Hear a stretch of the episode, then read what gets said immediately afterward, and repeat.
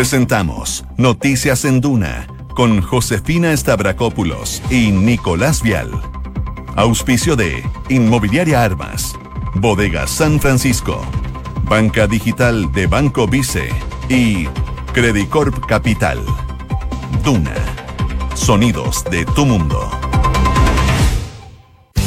Inmobiliaria Armas, empresa líder en la industria con más de 50 años de trayectoria, te invita a conocer e invertir en múltiples y atractivos productos y proyectos inmobiliarios, así como también en una diversa y completa oferta en departamentos y oficinas de alta plusvalía. No lo pienses más. Invierte en Inmobiliaria Armas con el respaldo de más de 250 proyectos realizados en Chile, Perú y Colombia. Conoce más en iarmas.cl. ¿Sabías que el arriendo de bodegas es la alternativa más eficiente para el e-commerce? En Bodegas San Francisco contamos con las mejores ubicaciones, distintos tipos de bodegas y la flexibilidad que tu negocio necesita. Además, junto con Crecer, tu empresa contará con los más altos estándares de seguridad. ¿Qué esperas para arrendar en Bodegas San Francisco? Conoce todo lo que un experto en bodegaje te puede ofrecer www.bsf.cl Bodegas San Francisco, desarrollando espacios de confianza. Con Banco Vice ahora existe una manera fácil, rápida y segura para realizar todas tus operaciones bancarias. ¿Estás en el norte? ¿O estás en el extremo sur? ¿O estás en Rapa Nui? Europa, Asia, el Triángulo de las Bermudas, donde sea. Descarga la app Vice Paz y autoriza todas tus operaciones solo en cuestión de segundos y en cualquier parte del mundo. Porque donde tú vas, va el Vice.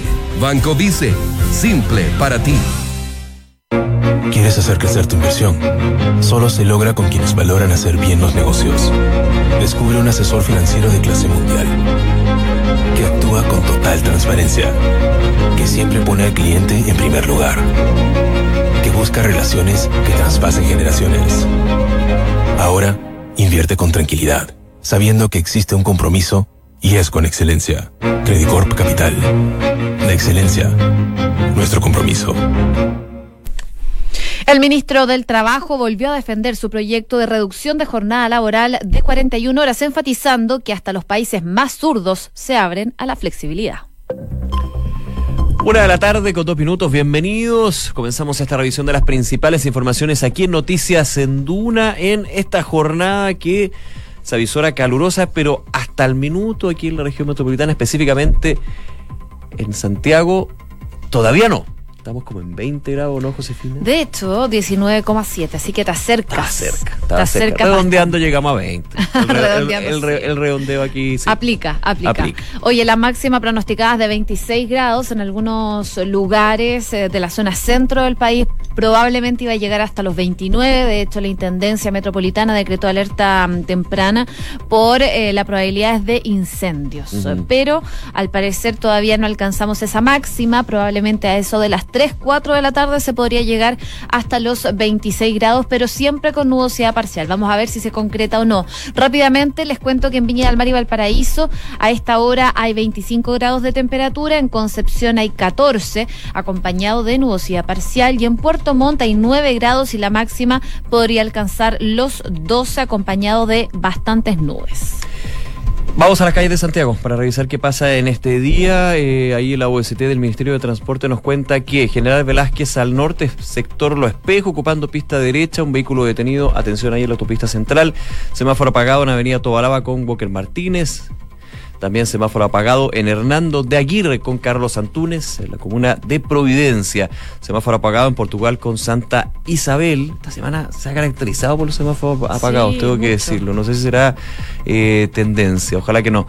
Accidente en la intersección de Juan Griego con Departamental en San Joaquín, camión con fallas técnicas en Ismael Valdés Vergara. Al llegar a 21 de mayo, ocupar la pista izquierda y hace dos horas había manifestaciones ahí en el centro de Santiago, específicamente en San Diego, que estaba siendo desviado por Tarapacá. Todavía no hay una información de la OST, pero nos imaginamos que ya debería estar habilitado ese sector para el tránsito de los vehículos.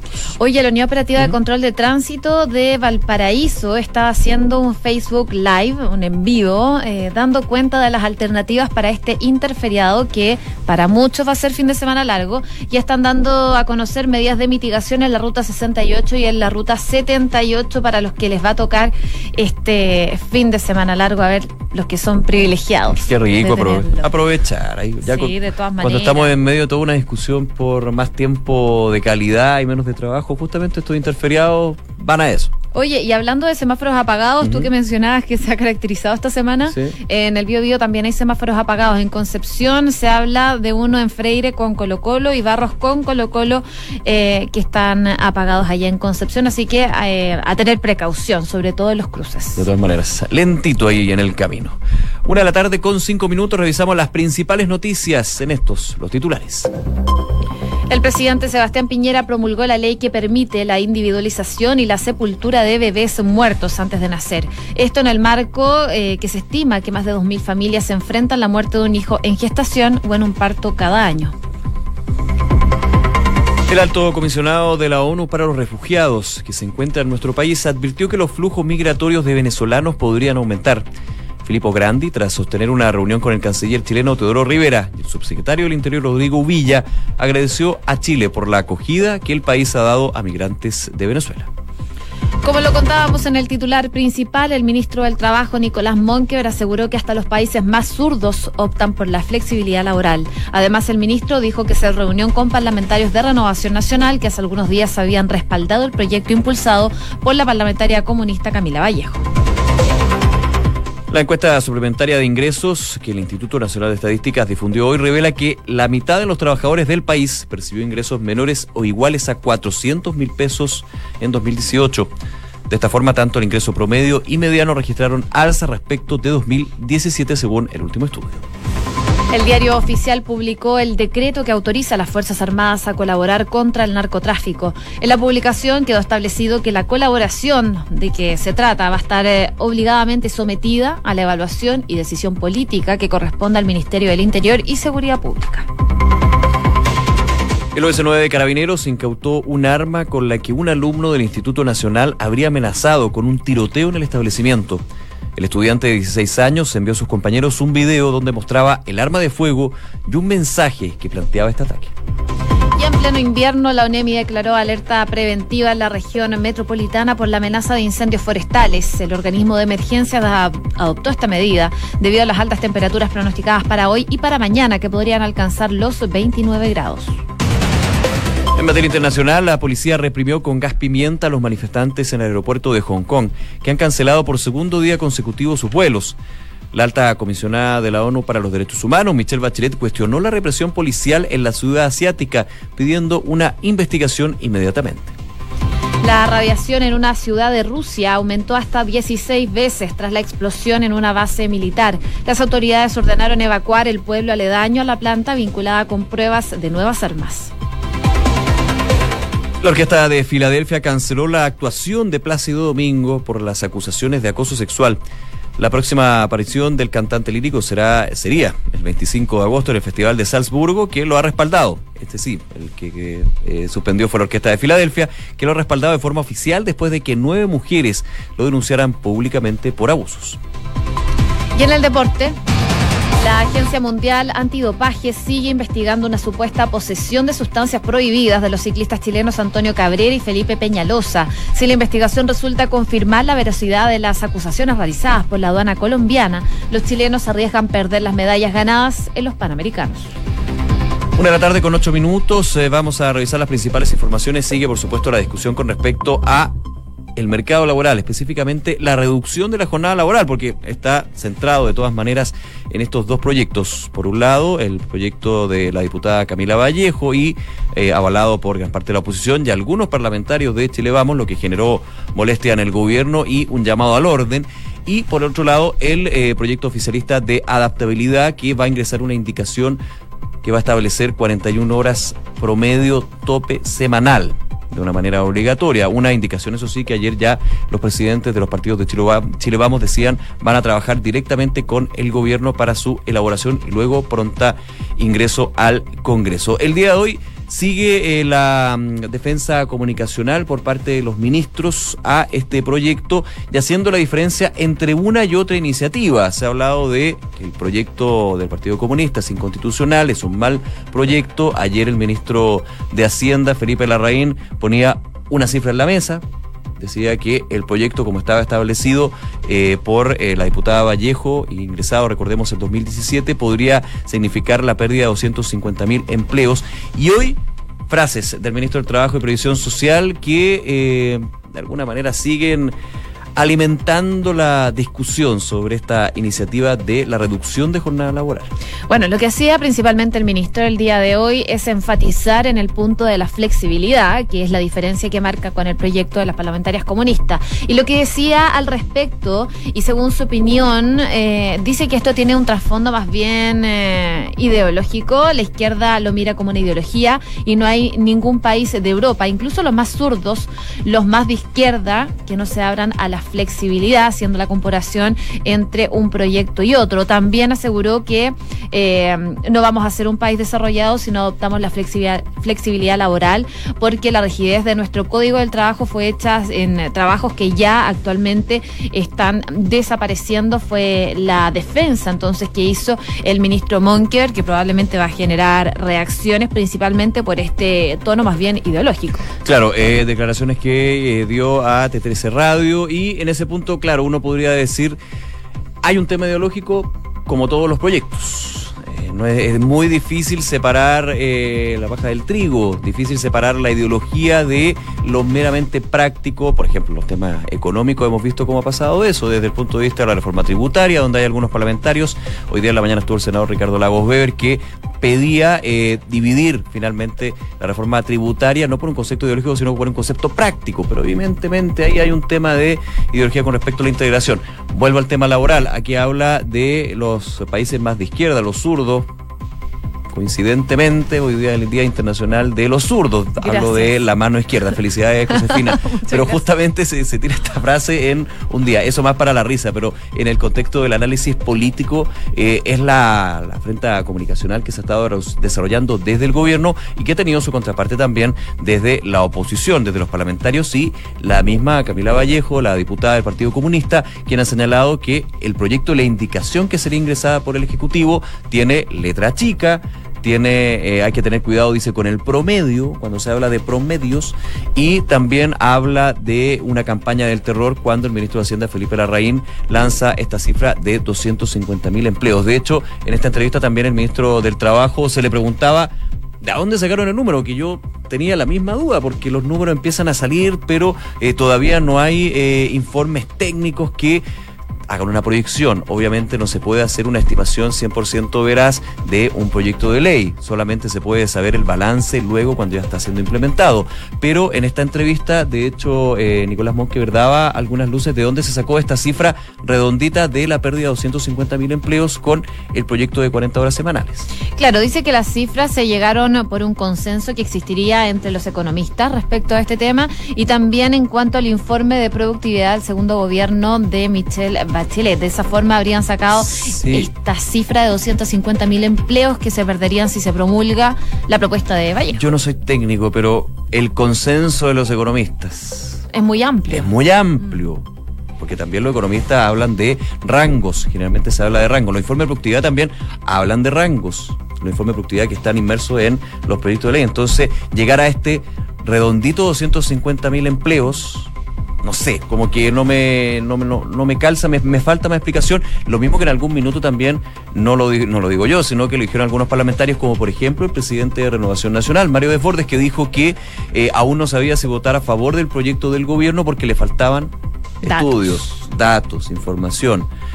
Evidentemente no es fácil poder hacer una proyección acabada 100%, pero no sé, me, me, falta con esa explicación del ministro del Trabajo. Creo que, es débil la explicación de un consenso de los economistas, porque muchas veces, justamente en términos de, crecimiento económico, empleo, se ha dicho que eh, se confía en el rango de los economistas, pero hasta, hasta ahí nomás se cree más en los datos administrativos, recordemos, y también tomar el informe de productividad del gobierno de Michelle Bachelet, cuando justamente es el gobierno de Sebastián Piñera quien ha criticado reiteradas veces las propuestas en materia económica del gobierno anterior. Entonces, Entonces, ahí como que me falta, me falta más sustancia. Creo que falta más sustancia para justamente tener un debate de altura, un debate que es relevante. Eh, comentábamos, conversábamos hoy día en la mañana en un punto con el senador Ricardo, Ricardo Lagos Weber, le preguntaba yo si eh, él pensaba que había acá una campaña del terror, una cosa ideológica, y él decía, lo bueno aquí es que se ha llegado a un consenso entre las dos partes, que son diametralmente distintas, de que hay que reducir la jornada laboral. Claro, sí pusiéramos aquí a los empresarios, yo creo que la situación cambiaría, pero por lo menos desde oposición y oficialismo hay un consenso y se puede avanzar de ahí hacia adelante y generar una discusión. Él decía a nivel técnico, que justamente también eh, mencionaba, le falta la sustancia del estudio, de la proyección, porque tirar no quiero decir cifras al voleo, pero un día u otro hablar de la creación de 350 mil empleos con el, el proyecto del gobierno y que se van a destruir 250 mil con el de la vereda del frente, del frente mm. no sé.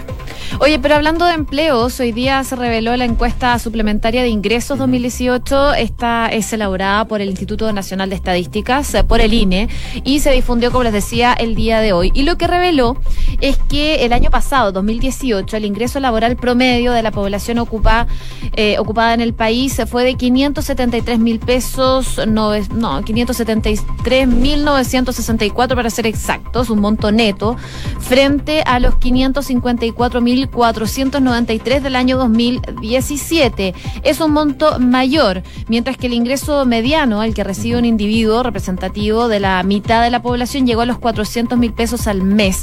Eh, esto también es superior al año 2017, en donde se llegó un promedio de 379 mil pesos. Es decir, el 50% de los trabajadores del país percibió ingresos menores iguales a ese último monto. La medición eh, se destaca que fue aplicada en el trimestre octubre diciembre del año pasado, todo esto con el objetivo de poder caracterizar los ingresos laborales de las personas ocupadas y así em, como los ingresos de otras fuentes de los hogares a nivel nacional y regional. Son eh, cifras entonces que se destacan el día de hoy en medio de todo este debate y se destaca entonces que el 50% de los trabajadores del país percibe ingresos menores o iguales a los 400 mil pesos. La buena noticia es que el ingreso medio sube con respecto al año pasado. La mala noticia es que la mitad de los trabajadores en Chile ganan igual o menos de 400 mil pesos y sabemos que eh, el costo de la vida, no tanto que la inflación está contenida, pero los precios, eh, las necesidades, claramente con 400 mil pesos se hace difícil. Así que, bueno, ahí hay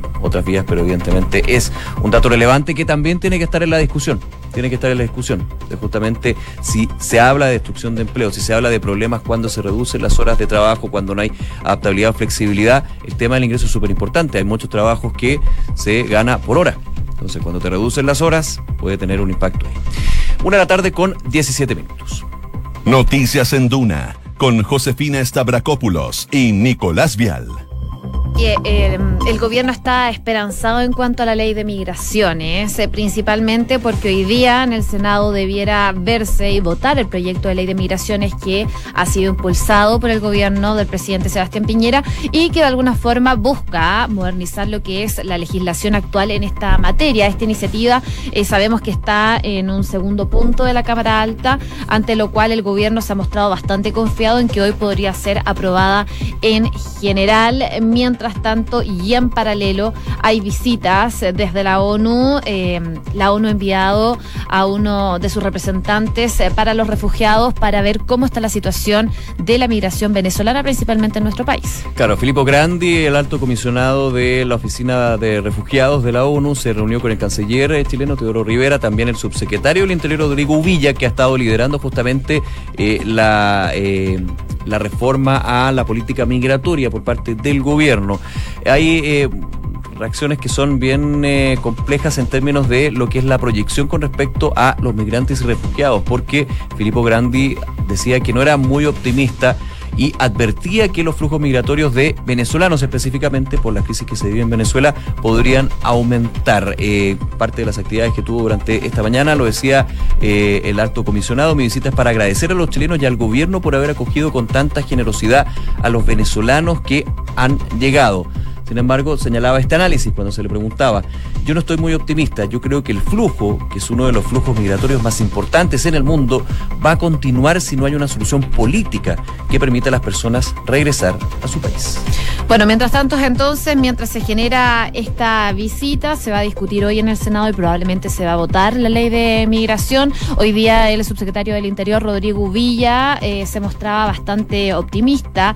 Eh, él decía que hoy habrá, previo a la votación, un largo debate sobre este proyecto, donde dice van a poder escuchar eh, presentaciones y lo que corresponde al gobierno es escuchar a los senadores para ver cómo enfrentan la segunda fase que se viene de este proyecto de migraciones, que es en particular aquellos cambios, ajustes para efectos de tener un proyecto que finalmente represente a todos los chilenos. Es lo que decía hoy el subsecretario del Interior. Dice que el tema de la migración, por supuesto, es algo que llegó para quedarse, que hoy existe y que, por supuesto, hoy en día hay un gran porcentaje de la población extranjera que vive en nuestro país y por lo tanto es muy importante tener una legislación que esté acorde también a los tiempos. Una de la tarde con 20 minutos.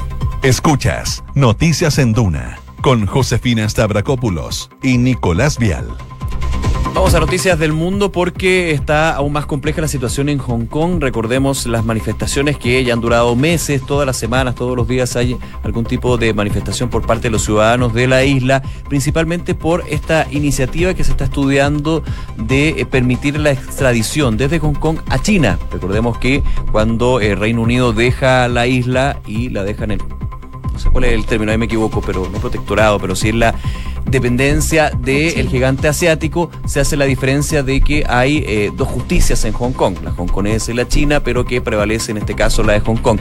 Y muchos eh, que escaparon de China, ya sea por asuntos políticos u otros, eh, ven con preocupación lo que está sucediendo y la posibilidad de que sean extraditados a China y puedan eh, ser eh, presos políticos, entre otros. El día de hoy, con respecto a esta información que, insisto, ya ha estado varias semanas ahí a la postre, vemos imágenes ahí en, streaming de Duna, lo que sucedió en el aeropuerto de Hong Kong, porque se han radicalizado las manifestaciones, se ha hablado de represión policial, bombas lacrimógenas, destrucción de inmobiliario también una situación muy compleja para el tráfico aéreo de Hong Kong porque se suspendieron vuelos debido a las manifestaciones que se han mantenido ya, si no me equivoco, durante dos días en este foco, en el aeropuerto de Hong Kong, que por supuesto preocupan con respecto a hacia dónde podría llegar. Claro, el viernes partieron principalmente las manifestaciones en el aeropuerto, se han mantenido y han ido en aumento. Eh, se hablan de 5.000 manifestantes que han ocupado este terminal aéreo. Ayer se cancelaron los vuelos, hoy día se pronosticaba que se podrían reanudar, pero finalmente volvieron las manifestaciones y 130 vuelos han sido cancelados el día de hoy. De acuerdo a la prensa local, los manifestantes que se congregaron en el, aeropuerto lo hicieron eh, para protestar en contra del uso de la fuerza policial durante el pasado fin de semana, donde hubo esta protesta general, se paralizó el tráfico y también el transporte público. Y esto ha ido derivando. En un principio eh, se manifestaban por esta norma que se iba a votar en el Parlamento sobre una posible extradición a China. Pero eso está congelado, todavía ya eh, no hay discusión de eso, por lo menos en el Parlamento, y ha derivado esto más bien en manifestaciones pro-democráticas. Lo que quieren es más democracia. hay un tema que se amplió ya lo más profundo de la situación de Hong Kong y China, de esta dualidad que existe. Claro, y eso ha generado entonces esta ola de manifestaciones que no tiene para cuándo parar. De hecho, desde China también están amenazando, dicen que esta protestas eh, están muy ligadas a lo que es el terrorismo ya. Eh, así que son palabras bastante fuertes que vienen desde China y están ya anunciando que van a poner mano dura a los manifestantes que están generando este tipo de caos. Sí, preocupación en la ONU. La eh, alta comisionada de los derechos humanos de la ONU, Michelle Bachelet, de hecho pidió una investigación imparcial por la violencia que se han dado las protestas de Hong Kong. específicamente lo que hemos visto en el aeropuerto es el quinto, el quinto día de una movilización que se da en este, el octavo aeropuerto a nivel mundial eh, donde se endureció la protesta con el bloqueo de los pasillos que conducen a las zonas de embarque. Es decir, no es afuera del aeropuerto, es adentro, Sí, y con un flujo que es eh, de cientos de personas diariamente. Así que complejo, hay que seguir muy atento a la situación de Hong Kong en Duna y en Duna.cl, por supuesto, toda la información al respecto. Una con 24. Escuchas Noticias en Duna con Josefina Stavrakopoulos y Nicolás Vial.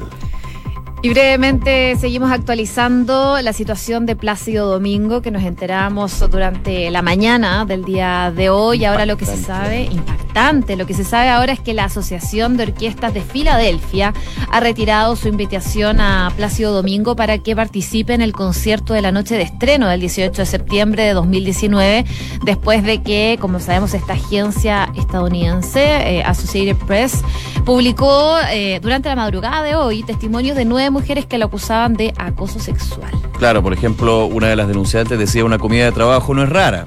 Que alguien intente agarrarte la mano durante la comida de trabajo ya es raro. O que te ponga la mano en la rodilla es un poco raro. Siempre te estaba tocando de alguna manera y siempre besándote. Y de hecho, una de las eh, declaraciones que ya se han hecho públicas con respecto a estas denuncias, una investigación que recién comienza, decía, ¿cómo le podías decir que no a Dios? De alguna manera el nivel que tiene cuando Plácido Domingo eh, se encontraba con estas mujeres, son parte de las denuncias, evidentemente. Habló el eh, tenor, dijo que eh, las acusaciones de estas personas no identificadas se remontan hasta hace 30 años, son profundamente preocupantes e inexactas tal como se describen. Aún así es doloroso saber que puedo haber molestado a alguien o haberles hecho sentir incómodas sin importar cuánto tiempo haya pasado y pese a mis mejores intenciones. Yo creía que todas mis interacciones y relaciones fueron siempre bienvenidas y consensuadas, parte de la explicación y declaración que dio Plácido Domingo y que ya tiene un efecto inmediato. Un concierto que se El de Salzburgo, como decíamos los titulares, se mantiene y han dado el apoyo. Sí, de hecho, lo de la Orquesta de Filadelfia es la primera cancelación eh, de una actuación de Plácido Domingo tras conocerse esta noticia de eh, las demandas de acuso sexual. Eh, por el momento, el resto de su agenda seguiría tal cual y como estaba sujeto antes de que Associated Press publicara esta investigación hace algunas horas atrás. Así que, al parecer, esta es la única, por el momento, que se ha cancelado, la única presentación de Plácido Domingo que formaba parte de la orquesta de Filadelfia. Una de la tarde con 26 minutos, revisamos las informaciones de este día martes. Martes 13. ay, que no quiero decirlo todavía. Martes 13. en los siguientes titulares. El presidente Sebastián Piñera promulgó la ley que permite la individualización y sepultura de bebés muertos antes de nacer. Esto en el marco eh, que se estima que más de 2.000 familias enfrentan la muerte de un hijo en gestación o en un parto cada año.